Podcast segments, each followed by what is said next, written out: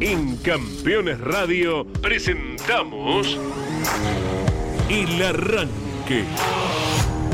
Para comenzar el día con buena onda y muy bien informado. El Arranque.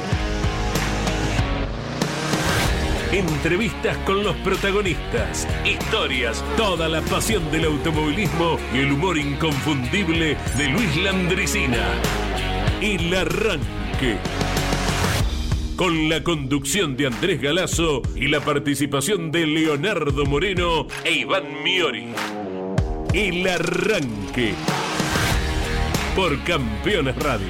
Todo el automovilismo en un solo lugar.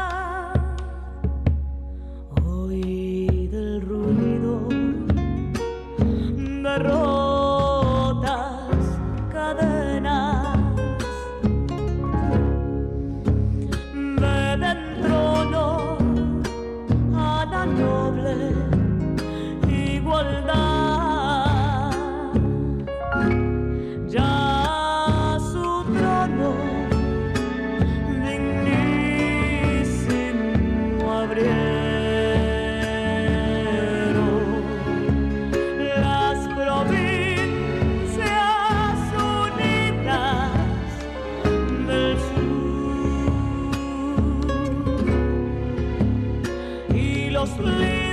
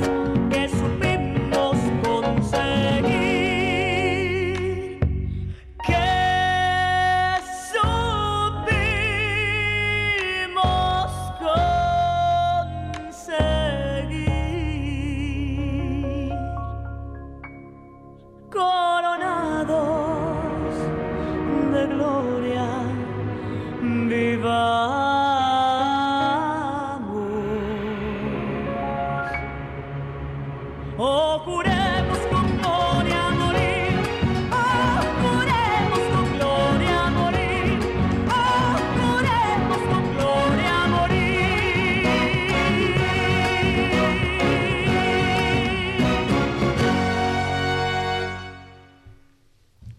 Hola, buen día para todos. Soledad nos cantó el himno nacional argentino. Hoy, en el día del himno más hermoso que tenga el mundo entero, como nuestra bandera también. ¿Les parece lo mismo? Leo, Iván, buen día. Coincido, ¿cómo les va? Buen día para todos y todas. El 11 de mayo de 1813, en la primera Asamblea General que se hace en nuestro país eh, después de la Revolución de Mayo, con intención, entre tantas cosas, de, por ejemplo, mm, poder concretar una constitución, no falla en ese sentido por la pelea entre unitarios y federales ya en 1813, pero se mm, estableció como canción patriótica los versos y los compases compuestos por Vicente López y Planes y por Blas Parera. Eh, y además, en función de esto, obviamente pasado el tiempo, eh, se mm, decidió que también en el día de hoy, además de ser el día del himno, es el día del autor y el compositor en nuestro país, que tiene que ver en homenaje a ellos dos, a los eh, que compusieron la letra y la música del himno nacional argentino. Así que no solamente celebramos nuestra, mm, nuestro himno principal, sino también que saludamos a todos los compositores y autores que tiene nuestro país, que como si fuera poco, son un montón y además de altísimo nivel, eh, entre ellos, compositora, ¿no? Digo, eh, Soledad, quien recién escuchábamos eh, llevando las notas y, y la, y el himno nacional argentino en nuestro arranque de programa, así que vaya el feliz día para todos. ¿eh? Soledad que tuvo un vínculo muy estrecho con el automovilismo deportivo, lo recordamos en agosto del año pasado, cuando Sí. en el Colón y en la fiesta de los 85 años del turismo carretera brindó un show de más de dos horas, ¿no? que hasta motivó que los pilotos, varios de ellos, subieran al escenario mayor a revolear sus sacos, eh, gentilmente Claro. invitados por Hugo Mazacane. Eh, no pudieron eludir eh, la invitación. Eh, recordamos a Ledesma, a Ortelli, Estaban los dos Martínez, Werner. los dos referentes de Chevrolet Sí. y los Sí. dos de Ford. Todos campeones. Ortelli Ledesma, Sí. Martínez Werner. Todos los campeones. Sí, señora, sí, señora. ¿Cómo te va, Andy? Buen día. Buen día. Leo, Bien, eh, buen Nani día. la operación, a la audiencia de Campeones Radio. Creo que no había mejor manera de empezar el programa de este día con una de las voces más hermosas que tiene nuestra música, nuestro folclore, más allá de que ella interpreta un montón de géneros musicales, pero si hay uno en el que se destaca Soledad Pastoruti, claramente es en el folclore que tenía su ritmo en esta versión del himno nacional argentino.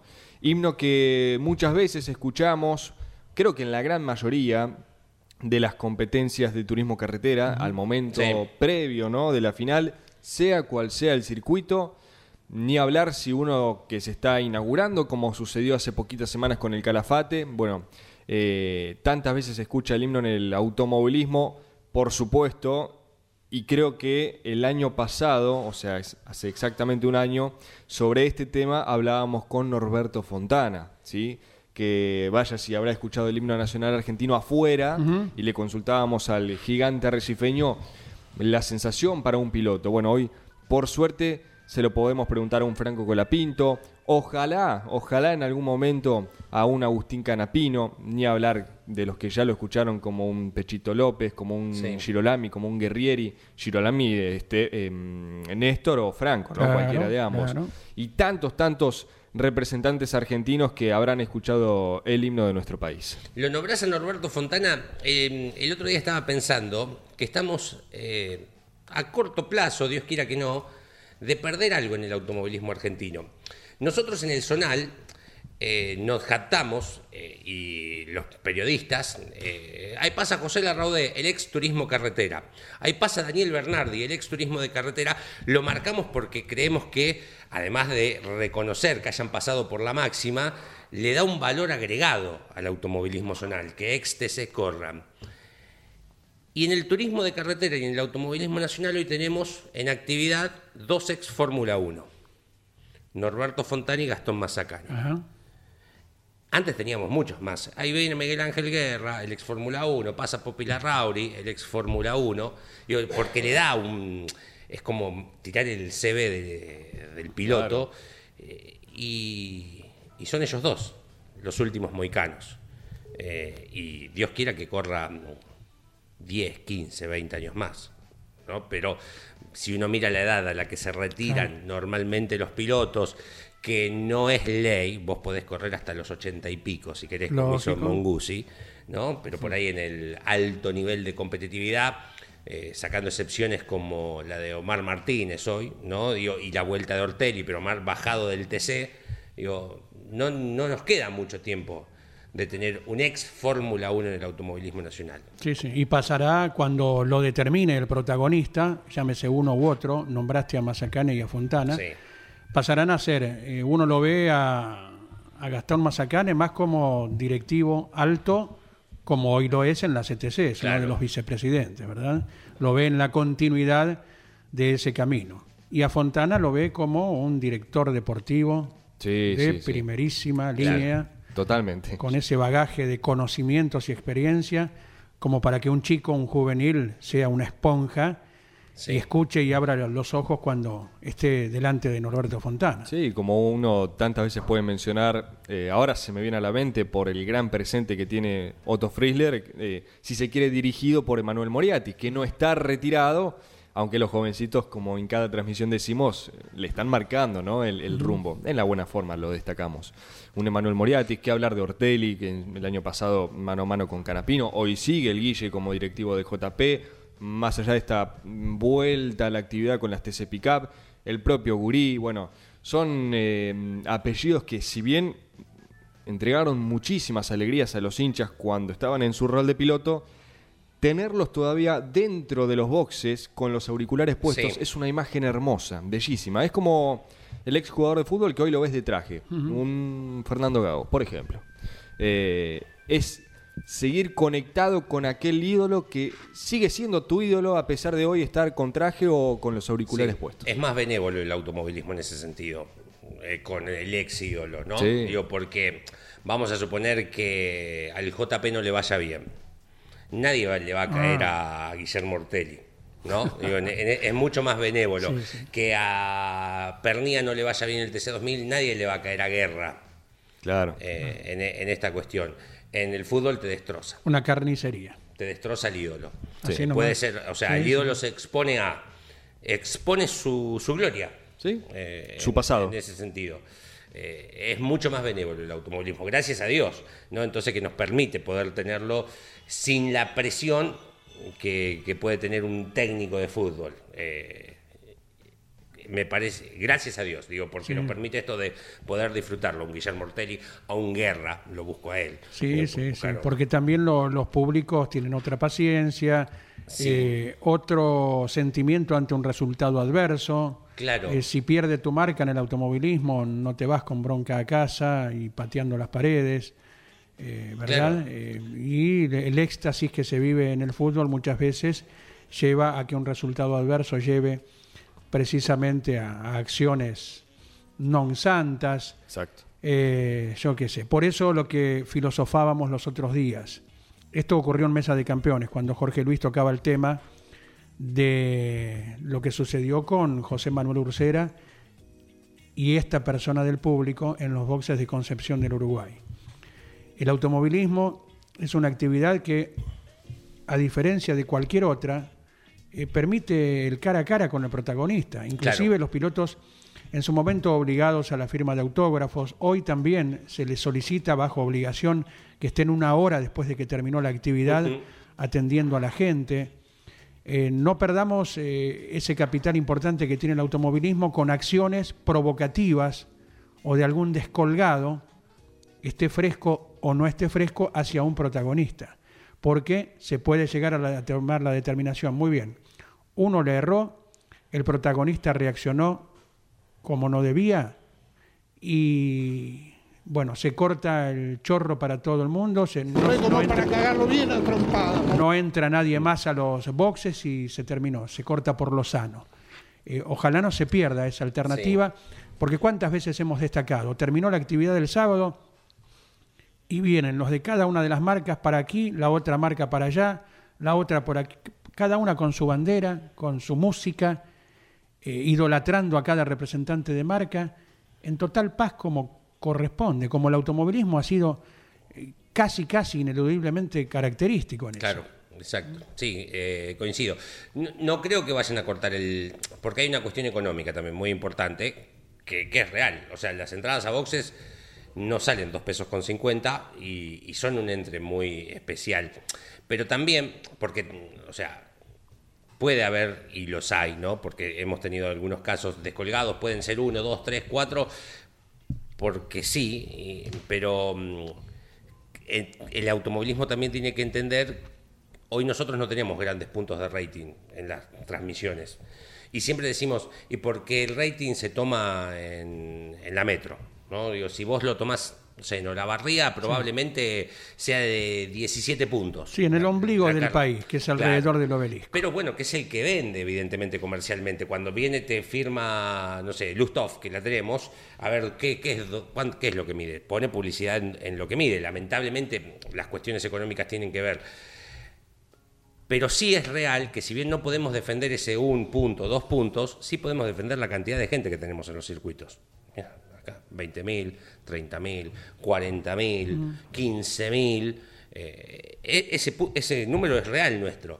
Y mm, me parece que esa posibilidad de entrar a boxes eh, es una de las cosas que también invita a- al que va a la carrera, porque sabe que si, si ves sin pagar la entrada, tal vez cuando se libera a la Sí. tarde, puedo ir a verlo a- al piloto y tener un contacto mano a mano. Me parece que la solución mm, no hay, no existe la solución, más que desear eh, que hacer escuela, que decirle, por favor, muchachos.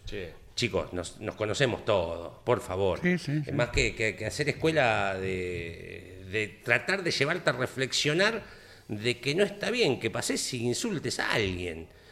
Eh, que, que- y, y tampoco está bien la reacción, pero hay que estar en los zapatos de... de- ¿Qué te yo te digo, vos venís caminando y, y alguien pasa y te dice algo. Ya me estoy metiendo en el tema, pero no quiero. Digo, eh, digo eh, hay que... Para mí la única solución que tiene es tratar de hacer escuela. Y no sé si va a tener solución. Digo, es como pedirle... Estamos metiéndonos en un tema muy de raíz de nuestro país porque no es solamente esta Eh, persona. no, es social ya el tema. Claro. Es un profundo análisis social que ocurrió en el automovilismo y quizás nos llamó la atención, pero cuántas veces lo hemos visto lamentablemente, y hago la comparación de nuevo con el fútbol. O sea, uno va a tirar el córner y, No. lo ve, y lo ve constantemente. Un asco. Entonces ya creo que es un tema social. Claro. Por ende, coincido con lo que dice Leo. No hay solución, no es que podés restringir la entrada o poner eh, o, o que eh, soplen eh, mm, para entrar a boxes que tengan un test de alcoholemia. No, no podés hacerlo. es un tema social. No, porque si no ahí también hay que meterse en otro tema tabú que es el consumo de alcohol en eventos deportivos que está prohibido en todo el territorio nacional. También. Y tenemos que entrar en un tema que sabemos que, s- Que no se se vende alcohol en todos los circuitos. Y, o- y vos cuando entras a la casilla, que va- para pasar el fin de semana, esas que están los primeros en Paraná desde el lunes de la semana anterior, tenés que revisar que no lleven alcohol, porque la ley lo prohíbe. Entonces es muy finito el tema en esta cuestión. Es invitarlo a reflexionar. ¿Quién fue? ¿Carlito Sánchez el que insultó a Carlos? ¿Qué te pasa? No, y a ver, ¿qué, digo, ¿qué, qué te pasa Que por no la hiciste la cabeza? CAF. Eh, Sí.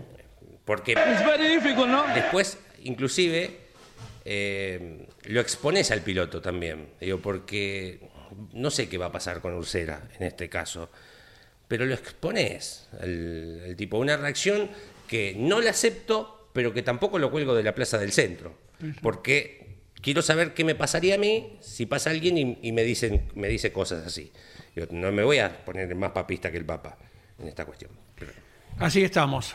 Esperemos no se repita y que la educación, por sobre todo, mejore en cada rincón de la Argentina en pos de mejores generaciones. Sí.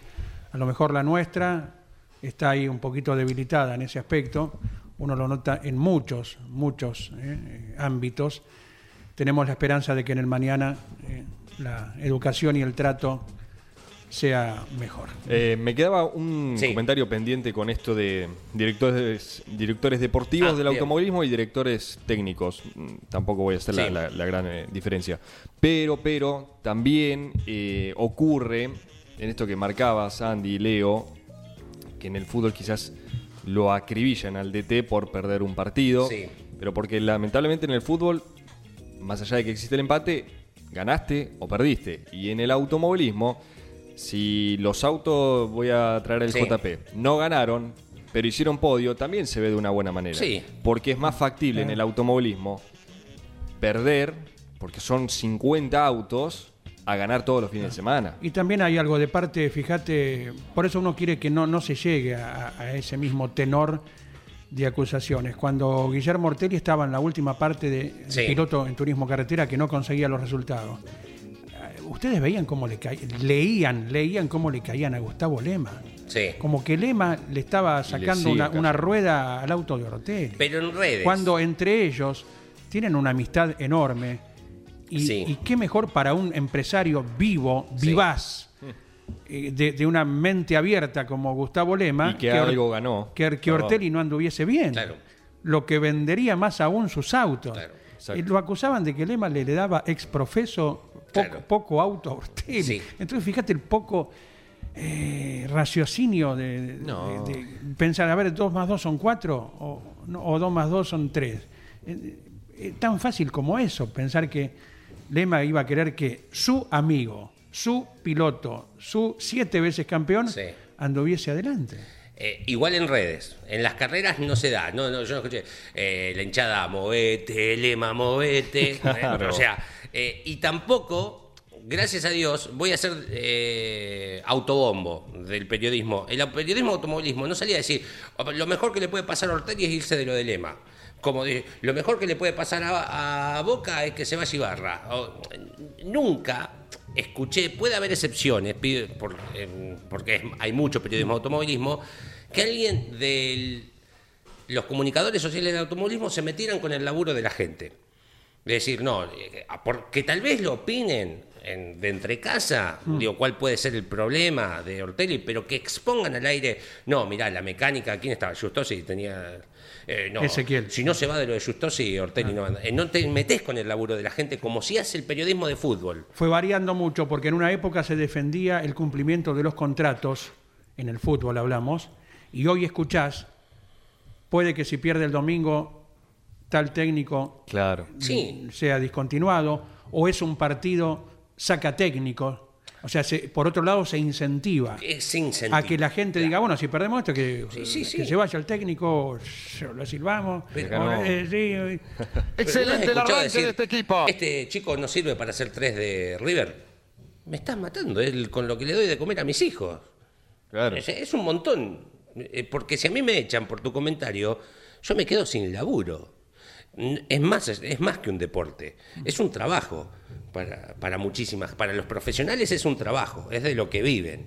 Eh, pero, bueno, pero, pero bueno, ya es hacer periodismo de periodismo. Viene con la lista don Tengo Diego dos sobres, señores. Ah. El uno y el dos. Bueno, ¿Eh? bueno. Dos sobres. Bueno, ¿A quién le importa? no sea así. A ver, espere, doña Teresa Talía. Em, tengo dos libros para regalar. Sí. En realidad los regala Editorial Campeones. Claro, Pero bueno, importa. el que lo entrega dice, oh, gracias. vos sos el nexo. Te haces cargo de.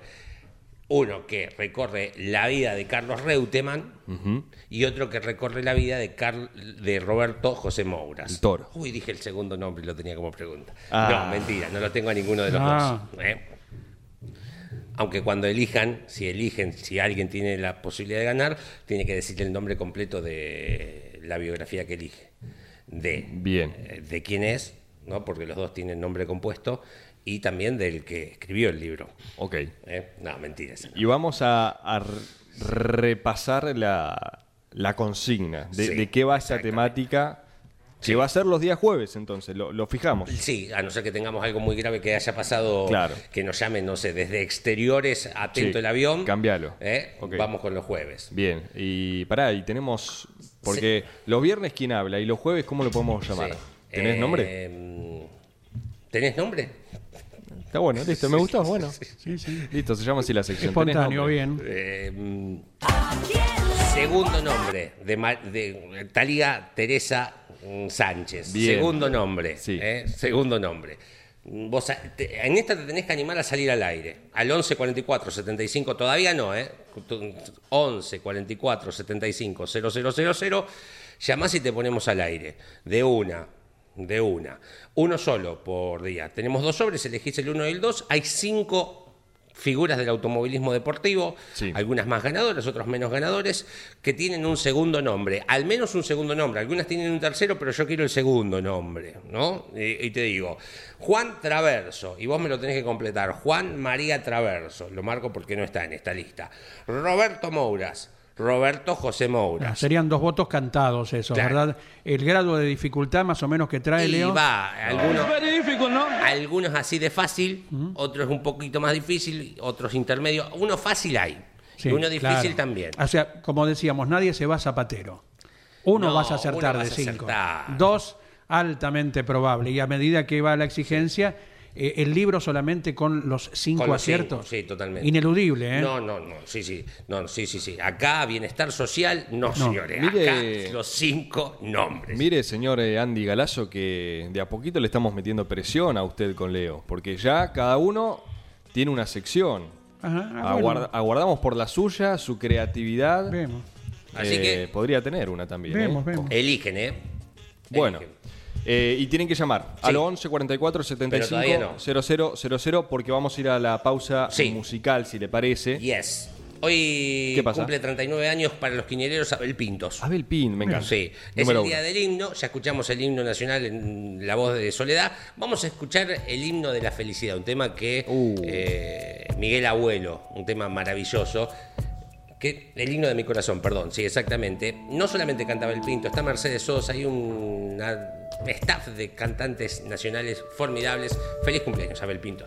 Sobre la palma de mi lengua vive el himno de mi corazón.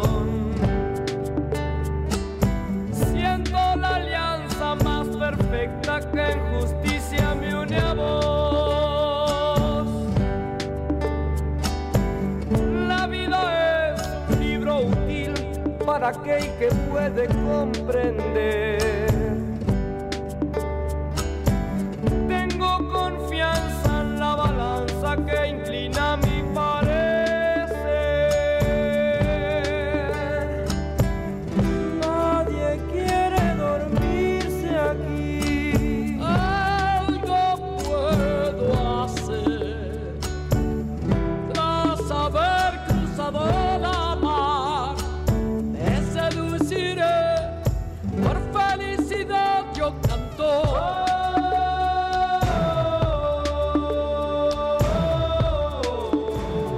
30 minutos de las 10 de la mañana, esto es el arranque por Campeones Radio. Qué bellísima canción y qué bellísima interpretación de Abel Pintos, que hoy está cumpliendo 39 años, y también la negra Mercedes Sosa. Impresionante, me encanta este tema. ¿Sabés quién cumple años también? Atención, quinieleros. 6-5, ¿eh? la anguila que canta boleros, Gabriel Satanás Reyes. Uno de los grandes campeones. Sí, señor, está cumpliendo años en el día de hoy, así que si tienen a bien, lo cruzan por ahí en Córdoba, si no anda porque el lunes estaba aquí grabando grandes campeones, lo saludan, le desean un muy feliz cumpleaños. Y nos enteramos de algunos más eh, por las redes, A por ver. gente que nos escribe. Eh, gracias a Jorge Alejandro Moroni, ex piloto de rally, ¿verdad? Sí. De- del equipo oficial, junto a Jorge Recalde, a Ernesto Soto. Hoy está cumpliendo años eh, Cheche Carlo Magno, que también fue gran protagonista de, de los rally, en década del 70 y del 80. Eh, otro que está cumpliendo, en este caso 70 redonditos, Juan Pablo Zampa, Ah, sí, señor. piloto rosarino Sí, señor. que ganó una carrera en TC2000 y su auto ya para la próxima era la última del año, en el 86. Eh, la suspensión trasera no fue autorizada, eh, ya para el año siguiente con una coupé fuego particular, ¿verdad?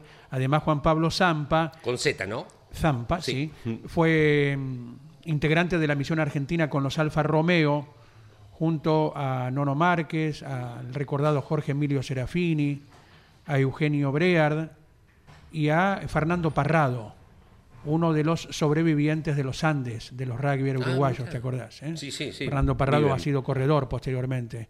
Así que, bueno, vaya para el Rosarino Juan Pablo Zampa también el deseo de un muy lindo y feliz cumpleaños. Los que vayan para Viedma, ahora tenemos 14 grados. En Viedma, 22 la máxima para el día de hoy. Mañana viernes, ¿qué corre en Viedma? Las camionetas, un montón de automovilismo zonal también. 22 la máxima, 23 el sábado y 26 el domingo en Viedma. Mira. Con 12 de mínima. Hermosísimo fin de semana. Los que mm, tienen los bártulos ya preparados para irse para el Juan Manuel Fangio de Rosario, que siempre estuvo cerca, tenemos 15 grados, 17 la máxima para el día de hoy. Viernes 21, máxima para el sábado 23, 24 el domingo con 13 de mínima. Los que se queden aquí en la zona metropolitana, en el Roberto Mouras de La Plata, donde corre el TC Mouras, la Fórmula 3 metropolitana eh, y distintas categorías zonales. eh, hay ¿Quién va al Mouras? Mm, Jorge Dominico. Eh, APAC 1.4, categoría de tipo areneros, tienen como 40 autos. Me encanta. Eh, va a estar el fin de semana acompañando. Tenemos 11 grados, 17 la máxima para hoy, 18 mañana, 22 el sábado, 22 el domingo, con 15 de mínima. eh. Hermoso fin de semana. Quedó como. Quedaste como el, el chavo cuando hacían todo silencio. Sí, pero el chavo decía una barbaridad. Sí, es verdad. El profesor Jirafa. No, no, ¿cómo es que le decía? El profesor Longaniza, Longaniza, le decía. sí, sí, sí. Sí. Sea más respetuoso. Bueno, a clase. Lo compartimos con Alberto, este tema que nos envía Horacio desde Lomas de Zamora. No, no, perdón, perdón, se me traspapeló. Es Luis de Mar del Plata. Sí. Luis de Mar del Plata es quien envía las fotos del vano motor del karate de Guillermo Maldonado, Ah, está bien. tomado en Playa Chica, dice.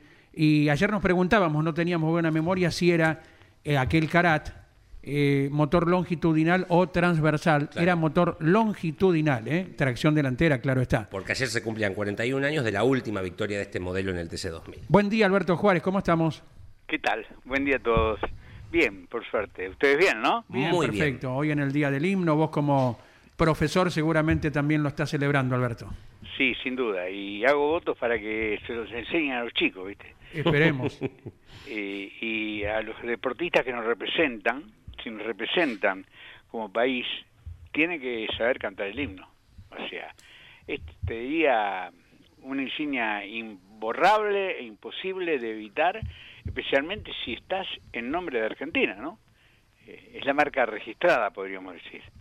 Bueno, ahí estamos. Eh, ¿Quién cumplió años hoy? Gabriel Reyes, 65. Cheche Carlomaño y Juan Pablo Zampa, toda gente que conoces, Alberto. Sí, de Juan Pablo. Ay, Ah, a ver. A ver, ya estamos. En la escuela técnica, a veces, voy a decir algo que esto no se tiene que hacer, cuando no queríamos tener clases, como teníamos un mínimo conocimiento de, de electricidad y eso, habíamos eh, un toma corriente, lo habíamos desatornillado y hacíamos que agarra cortocircuito, entonces saltaba toda la térmica, se- ¿eh? como así, sí, reitero, no lo hagan en sus casas, no lo hagan en la escuela tampoco, y ¡tac! se cortaba la energía eléctrica, los profesores de la noche que daban otro tipo de materias no tenían mucha idea de térmica, de disyuntor, y a casona. Mira. No es el caso, no es que hicimos esto. Sacabas un 10 en materia de electricidad, Seguramente. El profesor, el Tano Cosia, que hacía los parlantes de las carreras en, en el autódromo, eh, dicho tiene que ver con el automovilismo, se ponía muy orgulloso, aunque no podía demostrarlo. Mira. Estamos nuevamente, Alberto. Todo eso se mezcla en mi vida, ¿viste? Eh, la transmisión en los parantes del autódromo, con mi mujer acompañándome. Eh, te digo, lo recién lo que decías de Juan Pablo Zampa, lo recuerdo muy bien, al Rosarino. Realmente un pilotazo, te diría. Eh, Andy, mm, Leo, mm, los muchachos de ahí van, eh, estará seguramente Nanetti Sí, también y aquellos que estén escuchando. Un pilotazo. Lo que pasa que a ver, eh, es como que no, no ensambló con el ambiente, además este, de pronto lo hacía más por hobby que por otra cosa, y tengo un recuerdo hilvanado con alguien a que admiro, que hace mucho tiempo que no veo, cada vez que lo veo a Penandré digo, le digo, tráigale una carrera, vamos a ver si lo lleva, si lo lleva alguien a Rosario, Ajá, claro. a Juan. Rossi. Juan Rossi Sí. es un eximio mecánico argentino, ¿no? Fue el hacedor de los primeros Toyota de TC2000. La anécdota de él es que trabajó en Ferrari, ¿no? Mucho tiempo, en la vieja época de Ferrari, y una vez estaba comprando unos repuestos de para su taller o donde trabajaba en Rosario, acá en Buenos Aires, lo llaman urgente de Ferrari, le, le avisan desde la casa, bueno, él se comunica con Ferrari, este aquí que sabés que hizo, sacó un pasaje y se fue para Italia, no volvió a la casa. Ese Juan Rossi es, es divino, un amante de todo esto, un eximio, ¿eh?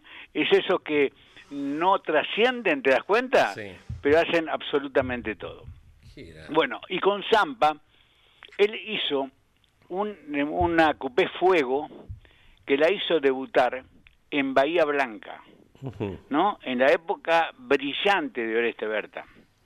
Pero una creatividad de Juan Rossi le hizo un sistema de eje oscilante a la fuego, que era eje rígido arrastrado, como son ahora los autos de TC2000, y los mató. ¿Qué equipo oficial ni que nada? Este aquí que en la otra carrera, ¿qué pasó? se cambió el reglamento. ¿Te das cuenta? Prohibido. no tenían fuerza, no tenían fuerza realmente para sostenerlo. Fuerza, te diría, política dentro, porque si no estaba escrito, de alguna manera estaba autorizado, no hicieron nada raro, no, no esc- escondieron nada. Pero bueno, así fue. Y recién hablabas de, de Maldonado.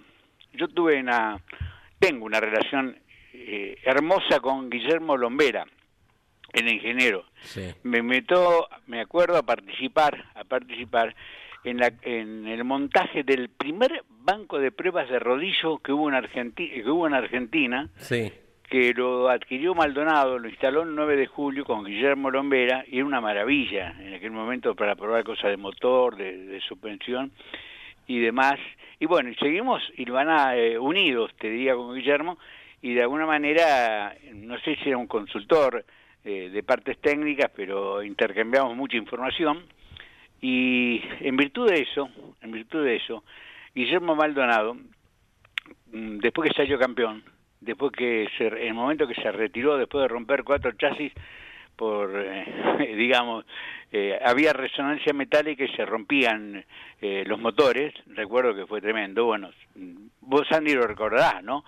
Eh, que un día dejó de correr con eso, bueno, y un día estaba dando clase en la escuela y me llaman, y yo, yo me pongo muy mal cuando estaba dando clase y me llamaba, y me dicen, no, hay unos mecánicos ahí que traen algo. Y ¿Quién me venían a traer acá? ¿Quién era? Los de Maldonado, el equipo Maldonado. Me regaló el motor campeón, Sí. ¿no? Un motor que lo usé mucho tiempo para el curso de preparación de motores que dicté durante casi 30 años y que ahora está en la escuela 35. Bueno, discúlpeme, pero me, me enganché con la No, historia. no, está bien. no. Eh, primero, el otro día preguntaron el tema del pimentón. Yo no lo Ah, sabía y un oyente tuvo la gentileza de comunicarme que sí es así. Ricardo Eh, de Banfield, sí. Ricardo, sí, es así por lo que él eh, ha comprobado en la práctica. Yo confieso que no, lo averigué, hubo alguno más que me dijo que sí, aunque es fundamentalmente en vehículos antiguos. ¿Por qué? Porque actualmente los sistemas de refrigeración trabajan con presión. Ajá. O sea, tienen, eh, Leo, Andy, por ahí lo recuerdan, mm, también puede ser que sea Claudio, eh, en la época anterior vos no podías, eh, digamos, abrir de golpe la tapa del radiador porque se salía un chorro de, de vapor que te directamente te quemaba el cuerpo, ¿no? Claro, Exacto. Bueno, tenías que dar media vuelta, la válvula cedía, el vapor iba por el- eh, la descarga y bueno, después sí lo podías abrir. Bueno, eso es una presión. ¿Sabes para qué es la presión? Para que no sucediera lo que sucedía en otra época, que los autos cuando iban a más de 1200, 1500 metros se quedaban sin agua porque no tenía presión el radiador. Entonces el agua hierve a 100 grados a presión atmosférica. Pero cuando disminuye la presión, hierve a 85, 90 grados. Entonces por eso se quedaban los autos sin agua eh, en la montaña, ¿te das cuenta? Entiendo. Estamos hablando mm, autos viejos, ¿no? Sí, Eh, sí. De, de la década del 50. Actualmente llevan líquido refrigerante, pero además llevan la presión esa, ¿te das cuenta?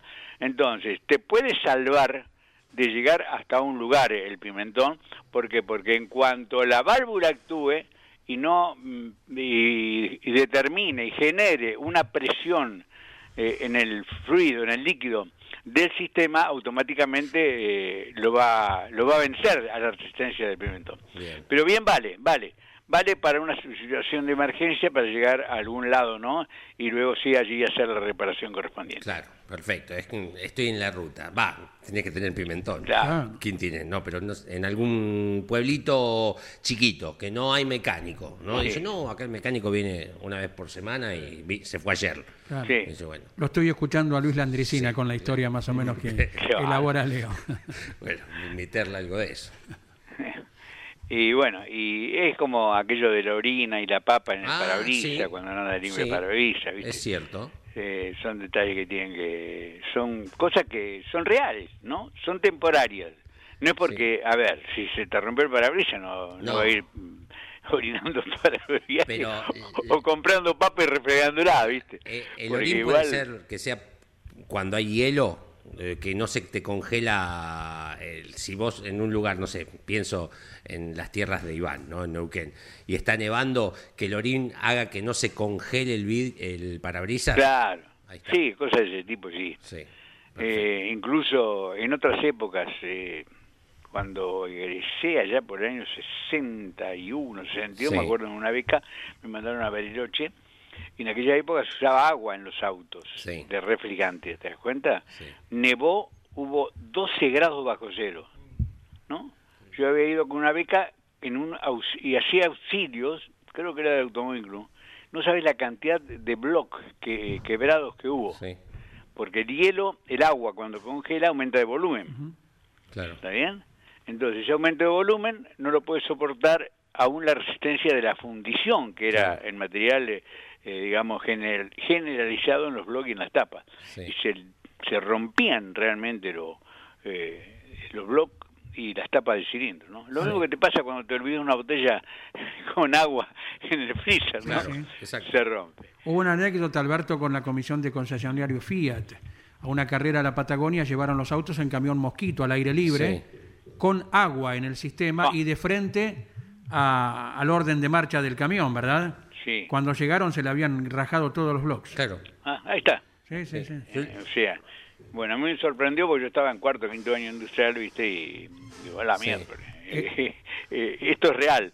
Y es bueno, porque vos, cuando vos comprobás en la práctica eh, lo que estudias en la física, Sí. te refuerza el conocimiento, Sí, te da, digamos, te da fuerza para, Sí. eh, propiedad, Claro. para transmitirlo y para, y para explicarlo. Sí, totalmente. Lo- Yo lo he visto en el Zonal. Mm, Tengo Sí. una carrera en Coronel Vidal, a la intemperie, sin carpas. Julio, una helada tremenda. Muchos habían sacado el agua, algunos se habían olvidado de sacar el agua. Eh, no rompió el block, pero las mangueras, eh, todas congeladas por adentro. Sí, Y- sí. Y mirá, eh, he tenido amigos que hicieron el servicio militar, yo zafé de casualidad, Sí. ¿no? Que estaban en la zona de la Patagonia.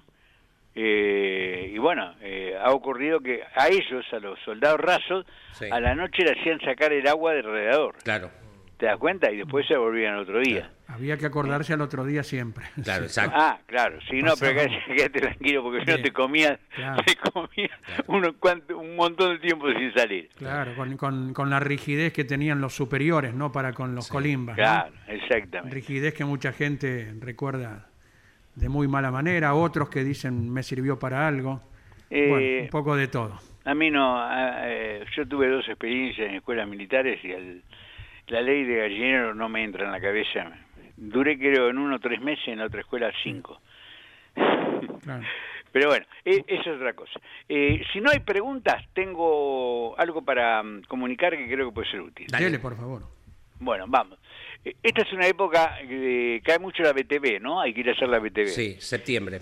Y bueno, vienen los informes y demás. Y ayer lo leí en Google y en esas noticias que te mandan, pero lo único que me informo a veces es a través de esas noticias eh, de, Gru- de Google que te mandan seleccionadas, generalmente lo que seguimos el auto no- nos mandan Claro. el auto. Y hablaba sobre eh, las lámparas xenón, Sí, que tienen una mejor iluminación, pero tienen una, una mejor iluminación cuando la óptica responde a los rayos de luz que genera esa lámpara. ¿De Sí. acuerdo? Es decir, yo no puedo agarrar, por ejemplo, un auto que tiene con lámpara común, ponerle xenón. sí. ¿Por qué? Porque encandila. ¿Viste? Eh, Leo, vos haces mucha ruta, Andy Sí. también, ¿no? Sí. Y bueno, el equipo campeones también. A veces de la noche vemos que viene una lámpara que te encandila, que no hay forma, que desparrama Sí. totalmente la luz. La luz es excelente, pero es eh, atenta con la seguridad. Claro, la hace pensando que viene con la luz alta y el tipo prende la luz alta y dice, no, viene con la baja y me está matando. Tenía más Claro, todavía. Claro, Eh, en los países del primer mundo y aún en países que no son del primer mundo, Brasil por ejemplo, si te paran, olvídate, no te dejan movilizar. Y me parece perfecto que no te dejen movilizar porque sos un atentado a, la- a un accidente grave. Sí, ¿no? Un encandilamiento de frente a la noche en una ruta a una velocidad que nunca deja de ser inferior a los 70, 80 kilómetros por hora es, es una tragedia. ¿De acuerdo? Sí. Me parece muy bien. Y lo otro, bueno, que- vi que lo publicaron, esperemos que lo, que lo controlen, ¿no? Eh, realmente. Y lo otro tiene que ver, yo realmente pregono con que el celular eh, con- manejando en el auto es una barbaridad, es un Sí. atentado hacia su persona, ¿no? Y, y ni que hablar hacia los demás. Eh, hay algo que en la mayoría de los países, de, de los del primer mundo todos, pero en muchos países, es el tema del polarizado. ¿De acuerdo? O sea, el polarizado te lo permiten solamente en las en los vidrios de las plazas de atrás y en la luneta. ¿Está bien? Sí. Pero no te lo permiten, por suerte ya hay pocos que lo usan en el parabrisas, que es un- Ah, una claro. barbaridad total, pero ah, yo he visto más de uno, ¿eh? Sí. Sí, sí. Ahora eh, se ve que eso en la BTV, pero también el lateral. ¿Te das cuenta? Mm. Y si ahora hay una ley que trata de desalentar el uso del celular en el auto, en el tránsito, ¿qué mejor que respetar también esa ley que existe prácticamente en todo el mundo, que los cristales laterales de las plazas delanteras del auto no pueden ser polarizados? ¿Está bien? Sí. Pueden tener el tonalizado normal, Claro. normal, que sale de fábrica. ¿De acuerdo? Sí. Eso te ayuda muchísimo. Te ayuda muchísimo. En la visibilidad personal, me recuerdo que una vez probé un Kia, en la época que hacía ensayos de auto, estaba en Mar del Plata, me lo habían dado con polarizado, te digo la verdad, lloviendo, no podía acertar los cordones en, los, eh, en las plazoletas. Exacto. ¿Te das cuenta? Y bueno, yo creo particularmente que eh, tendrían que ya ponerlo, o sea, que el polarizado sea atrás y en la luneta, pero no adelante. Ayudaría a la visibilidad del conductor, ayudaría a la seguridad de, de la población, porque así sabés si hay o no algún auto parado en la, en la puerta de tu casa, ¿no? Con alguien que de pronto te, te llama a sospechas. Claro. Por lo menos son más Claro. tenés sí. prevención, ¿te das cuenta? Sí, sí, sí, y también ayudaría a, a- descubrir eh, los transgresores de la ley del uso del celular, celular sobre el auto. Claro. O sea, aporto dos. La de la luz, eh, esa xenón, que no hay que ponerla salvo que venga de origen, Sí. y también el caso del polarizado. Bien. Compartimos, Alberto, ahora un comentario de Ricardo Senior desde Lima, Perú. Él es venezolano y nos comenta lo siguiente. Escuchando al profe, en Venezuela una vez mi padre en una pick-up eh, Dodge C100 eh, teníamos una fuga de agua en el radiador y debíamos eh, llegar a las compras eh, a tiempo en el mercado. Mi papá colocó un huevo y la fuga sellada, dice. Jaja, un crack el viejo, nos dice. Mira vos, otra solución Claro. culinaria, si se quiere, ¿verdad? A, a un problema Sí, mecánico. Sí, el dulce membrillo también. Claro. O sea, generan una una obstrucción temporaria, No, como por dice ahí, supuesto, ¿no? claro. Insisto con esto, es, es para llegar hasta el lugar. Lógico. Y hoy en los autos modernos es casi imposible. Claro. Sí, ¿Te das sí. cuenta? Porque, a ver, es muy difícil llegar al líquido refrigerante, porque vos viste cuando abrís, incluso lo tenés que abrir frío en lo posible, el receptáculo que traen del líquido Sí. refrigerante, el sistema de enfriamiento del motor, Sí. ¿no? Fíjate que vos no, no echás, eh, digamos, el pimentón o el huevo en el líquido que está en el motor, Claro. y no va a llegar nunca, Sí, sí. ¿me comprendés? Llega cuando tenés tapa de radiador. Claro, exacto. Y estamos hablando de vehículos muy de Claro. vehículos ya eh, que no algunos circulan, pero otros no circulan, son Sí. prácticamente autos de colección, ¿no? Claro. Pero vale, o sea, vale, es como aquello que eh, todavía tienen de arrastre de los padres, que antes de parar el motor le pegan una aceleradita y cuando está acelerando eh, cortan el encendido. Ajá. Bueno, vos sabés que antes los autos tenían, ya va, carbo- eh, carburador ascendente, iba debajo del múltiple de admisión. Entonces le pegaba la aceleradita y lo cortabas para que quedara un poquitito de nafta, sino hasta que llegaba la nafta, cuando arrancaba te, ro- eh, te gastaba la batería. Exacto. En cambio, ahora si con carburador haces eso, lavar los cilindros. Claro. Y con la inyección no tiene absolutamente ningún ningún inconveniente. Son sistemas que han superado y han mejorado la calidad de, de los autos. Bueno, un gusto estar nuevamente con ustedes. Les pido disculpas por el día de ayer, pero a veces se me complica los miércoles. Nos vemos, si Dios quiere, la próxima semana. Abrazo a todos. Abrazo Alberto Juárez, buen fin de semana en Rosario junto a Jorge Luis, a Pablo Culela junto a Ariel Larralde con el TC2000. ¿eh? Cómo no, gracias. Bien, si alguno se anima, llama Sí. al 11 40 antes de leer mensajes, Dale. 11 44 75 00 00. Si se animan, juegan por cualquiera de los libros ¿eh? Eh, con la consigna del segundo nombre. 11 44 75 00 00. Yo creo que hoy no se anima nadie. Mm, Los veo tímidos. Sí, no creo que se anime nadie hoy. No, no. Bueno, y no. la- Es porque hay que salir al aire. ¿eh? La Llama- sec- ¿Pueden llamar por WhatsApp? Claro. Ah, bien, Que perfecto. llamen por WhatsApp, los atendemos Sí. y ni siquiera les digo hola, al Sí, aire al aire, directamente. directamente. Y a participar Sí por esta, claro, a participar por esta sección Sí. eh, que se llama, ¿cómo dijimos? Segundo nombre. Eh, No. ¿Qué nombre tiene? ¿Qué nombre tiene? Bueno, está bien. Alguna de esas. Si no, se los hago a ustedes. ¿eh? Juego con ustedes. Mm, bueno, Eligen un sobre. Mientras tanto, a ver Sí. si se animan a llamar, leemos mensajes. Buenos días amigos arranqueros, aprovecho que el gran profesor Alberto Juárez, así con mayúscula, pone literal, Muy bien. nombró las luces de Xenon, si vio o sabe algo sobre el uso de las luces LED, que algunos dicen que son mejores y encandilan menos que el xenón. Xenon, eh, Adrián desde Trenel La Pampa. Creo que en algún momento lo habíamos tratado. De todas formas, siempre queda la consulta para la siguiente clase. Así que, Adrián, un, Es un buena pregunta. grande. Yo se la quiero preguntar Ya se la trasladamos, ¿eh? porque a mí me lo están recomendando. El auto mío viene con luz xenon original y el reemplazo de la lámpara de luz baja sale 57 mil pesos. Claro. Y me dicen que LED es mucho más barato. Digo, pensa más allá de esta cuestión. Me, me interesa la pregunta. Tenemos otro mensaje Sí. que ya también se lo reenviamos al profesor. Buen día, arrancadores. Por lo que está hablando el profe, Sí. sé que en obras de construcción de rutas en la cordillera, muchos camiones y máquinas eh, les mantienen encendidos los motores, sobre todo durante la noche.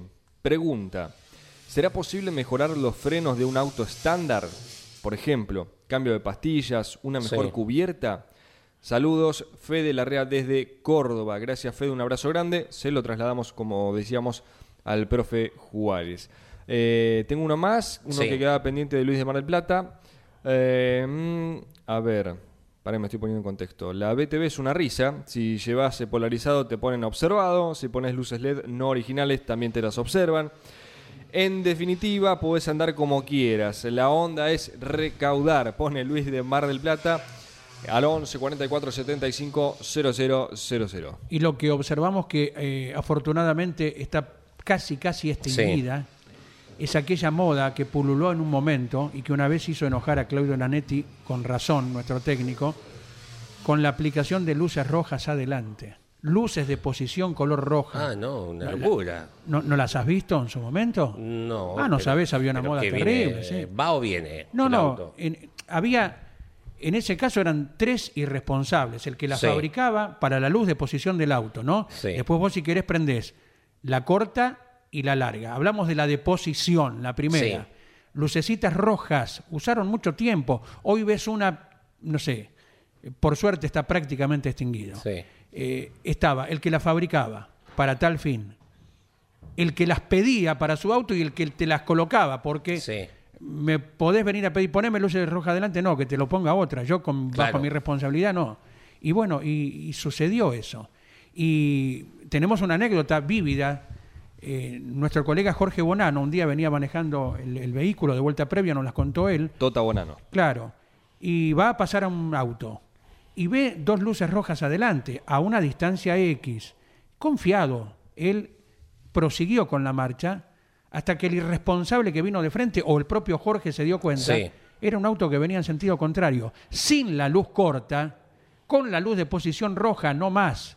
Ya con que un solo caso hubiera estado en peligro, Sí. anulaba toda esa moda inútil, eh, increíble que en algún Sí. momento se vio acá y que no sé si en las BTV siquiera las observaban. Y, pero capaz que, ah, porque pasa, vos vas la BTV, como es un año, fuiste, saliste de ahí, lo, lo pusiste, inclusive hasta, eh, no sé, pienso, digo, porque me parece una locura total. o sea, no, no, no tiene, el polarizado, no sé, que quieras por una cuestión de estética, que está mal de también, seguridad en muchos casos, que te cubre. Pero, Y si te van a atacar no saben si estás solo o estás acompañado por un- el grupo ¿viste? SWAT. Claro, pero eh, las luces rojas adelante. Sí, sí, ¿no- no me las has parece visto? un montón. No, Sí, no, sí. gracias a Dios no. No, por suerte. Bueno, Sí. quiere decir que no la barría Tandil, no la subo. Pero acá, no sabes. Bueno, Tenemos un valiente. ¿Tenemos un valiente en serio? Sí, señor, sí, señor. Será recordado, gane o pierda, por Sí. haber sido el primero en animarse a la Pobre. sección de Leo, eh, que la bautizamos como ¿qué nombre o segundo nombre? ¿Qué nombre Ah, ya tiene? le vamos a dar Sí. forma. Saludamos al oyente. Lo, voy a, lo iba a presentar, pero qué mejor que nos diga nombre y de dónde nos está escuchando. Buen día, ¿quién se encuentra? Hola, buen día muchachos. Gustavo de Córdoba habla. Gustavo Mi de Córdoba. mi nombre completo, nombre completo, Gustavo Alberto Becerra. Eh, Gustavo, buen día. ¿Cómo andamos? ¿Bien? Pero muy bien, disfrutando del día hoy acá. no tiene. Bien, Una lindo de soleado. No se nota que es cordobés. Eh, Todavía. No, Ni- me imagino, sí, me imagino. Bueno. Ahí un poquito. Bueno, Eh, Gustavo, ¿estás eh, preparado? ¿Entendió la consigna, Gustavo? Totalmente entendida. Lo único que me voy a me voy a someter a, que, a ser vapuleado por vos, porque o sea, yo puedo puedo ser loco por las carreras, te cuento, tengo Sí. 60 años, así que algo he visto, algo sigo, o sea, bastante sigo Sí. todos los fi- fines de semana, pero obviamente nombres. Vamos a, vamos a ver, vamos a ver qué pasa. Vamos, porque a veces uno piensa que no sabe y están en el inconsciente de uno los, Claro. los nombres. Por ahí suele. Por ahí puede pasar. Bueno, Gustavo, sobre uno, sobre número dos. Vamos con el uno. Con el sobre número uno, señores. Abrimos el sobre número uno Vamos, eh, Silvio. ante el escribano, sacamos Silvio el Soldán, lacrado, vamos. eh. Estamos cortando la cinta en este Bueno, momento. Son inaugurando. cinco. Arranco con uno, arranco con uno muy fácil. Gustavo de Me Córdoba. imagino. Vamos. Dale, a ver. Mariano Calamante. Mariano Alberto creo que era. Muy bien, bien. Primer Vamos. penal adentro. Gol. Este facilísimo. José Ursera. José Manuel. Muy bien, Vamos. ¿viste? ¿Viste Bien. que ahí estaba? Ojo. Este lo tenés que sacar sí o sí porque es de tus pagos. Héctor Gradasi.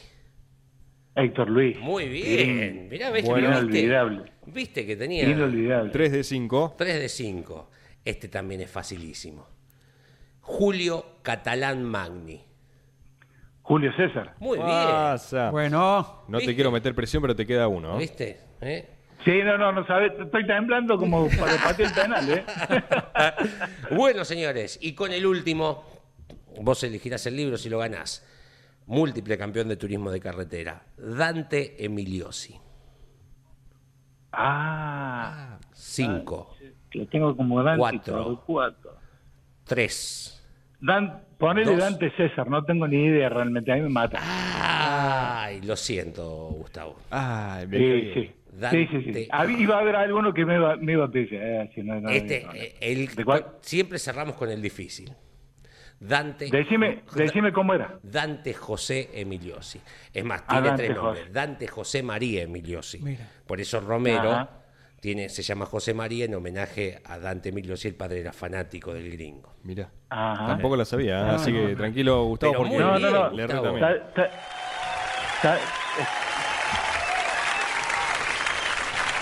Gracias. Gracias y gracias por sobre todo. Hola, hola. Sí, sí, te escuchamos.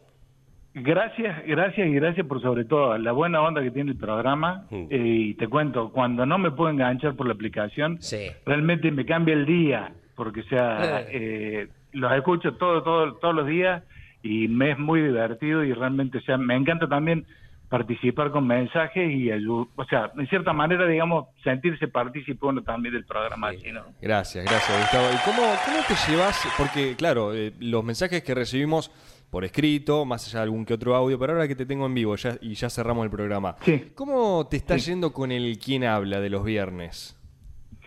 Y al- algunos bien, pero en otros, como, como estaba diciendo la, la semana pasada, tengo que especular mucho hasta el último porque ¿viste? me, me desorientan mal. En algunos quedo, quedo onda Leo, así, porque me, me- me quedo fuera de, de foco, pero... Vos esperás a, la- a las pistas y a lo que dice el resto. Y sí, sí, tengo, tengo que guiarme un poco así, porque o sea, el de Bugliotti me desorientó mucho, sabía que era, era de Córdoba por la tonada, por ejemplo, pero eh, engancha, lo enganché recién con las cuatro categorías, la pista esa, es así. Bueno, Hay bueno. muchas veces que me, me falta. Gustavo Alberto. Eh, un gusto, Mil un gracias. gusto, un abrazo, Mm, que siga todo, todo bien en orden y vamos a seguir en contacto. qué grande. Gracias, Gustavo, por ser el primero valiente ¿eh? en la sección. No, por favor. Por favor, gracias a ustedes por lo que hacen. Bueno, Gustavo de Córdoba. Vamos cerrando con algunos Sí. mensajes que han llegado, ¿sí? Dale. Eh, buen día, equipo. Hay Buen una día. regla de aprendizaje que dice algo así. Uno aprende el 20% con lo que escucha, el 50% de lo que ve y el 80% de lo que se enseña. El profe rompe esa regla, se aprende el 100% de lo que dice. Eh, Damián desde José Cepaz. Gracias. Ya le reenviamos al propio Alberto Juárez. Gracias, Damián. ¿eh? Bien. Perfecto. Gracias a todos los que se comunicaron. Esta sección va a ir los jueves. Probablemente, quizás pueda haber alguna modificación, pero vamos a tener los jueves este eh, segundo nombre para participar por los libros de la editorial Campeones. Buen día, arrancadores, por lo que está hablando el profe. Sé que eh, en obra, ese lo leímos. Ya estamos, ya estamos, Acá sigue sí. existiendo la luz roja adelante en las motos y atrás la misma moto no tiene luz. Nos dice mm, Fede Larrea. ¿Qué más? El 2284. Sí, tiene razón. Anda. Sí, tiene razón. Anda, colocaban, antes colocaban la luz roja adelante. Abrazo, nos dice Rubén eh, Casas desde Olavarría. Muchísimas gracias a todos por su mensaje. Perdón por estos minutitos de, demora. ¿Lo Usted tuvieron siga- ustedes, sacando a Emiliosi? Los cuatro sí. Eh, la verdad que con Emiliosi también me hubiese pasado lo mismo. ¿Lo no, no- lo el- sabía. Hasta el cuarto venías Ah, voto perfecto. cantado. Me no, no, entonces. sinceramente no. Man- mano levantada sí, no. obvio. No, no, me sirve No, porque no, el- quiero que sea el así. El Emiliosi último sea Claro. el que te da el libro, Claro. el que te define el partido. El, que- el de Y Montiel, tiene que valerlo. Sí. la presión. Perfecto. Exacto.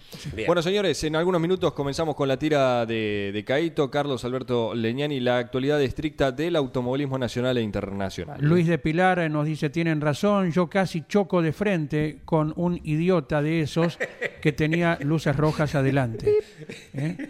Eh, sí, sí, Pero sí. está bien, está bien. Ha bien. existido. Por suerte, Leo no lo ha percibido. No sé, vos en esos tiempos en. San Martín de los Andes tampoco. No, no, no. No, No, pero no sí, recuerdo, no han, recuerdo. han pululado. Y Claudio Nanetti un día en un peaje, veníamos de una carrera en Posadas por allí, ¿te acordás? Un camión, un Sí. camión eh, con las luces rojas adelante. Después, otra cosa quería decir, muy cortita. Eh, yendo el viernes pasado Sí. a Concordia por la 14, Sí. ya había oscurecido, eran casi las 20 horas. Lloviendo, es imposible encontrar la ruta. Sí, sí, la marcación Eh, no existe. está, la marcación no existe, Andy. Sí, sí, sí, Decime sí, si. A quien corresponda, municipio, nación, Sí. provincia, a, a quien sea, Ah, que, que dejen de andar en helicóptero o en, Claro. o en autos que no ves hacia afuera porque está polarizado y que se enteren un poquito de lo que la gran mayoría de la gente sufre en cada una de las rutas. La autovía Bárbaro se hizo allá por el año 2010, fenomenal, dejó de ser llamada como se llamaba, la Ruta 14, ¿se acuerdan? Un triste nombre, Hmm. autovía, pero hay que tener un mantenimiento, una marcación para que el viaje totalmente. sea no solo placentero, sino seguro también. El automovilismo se moverá el fin de semana y se trata en instantes con Carlos Alberto Leniani a partir de las 12 en Rosario,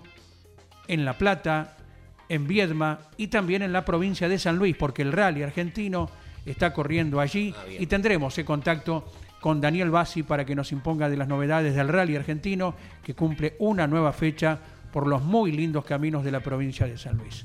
Abrazo para todos, hasta mañana.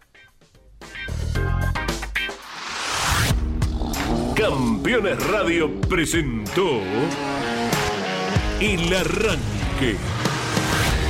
Entrevistas con los protagonistas, historias, toda la pasión del automovilismo y el humor inconfundible de Luis Landricina. El Arranque. Con la conducción de Andrés Galazo y la participación de Leonardo Moreno e Iván Miori. El Arranque por Campeones Radio. Todo el automovilismo en un solo lugar.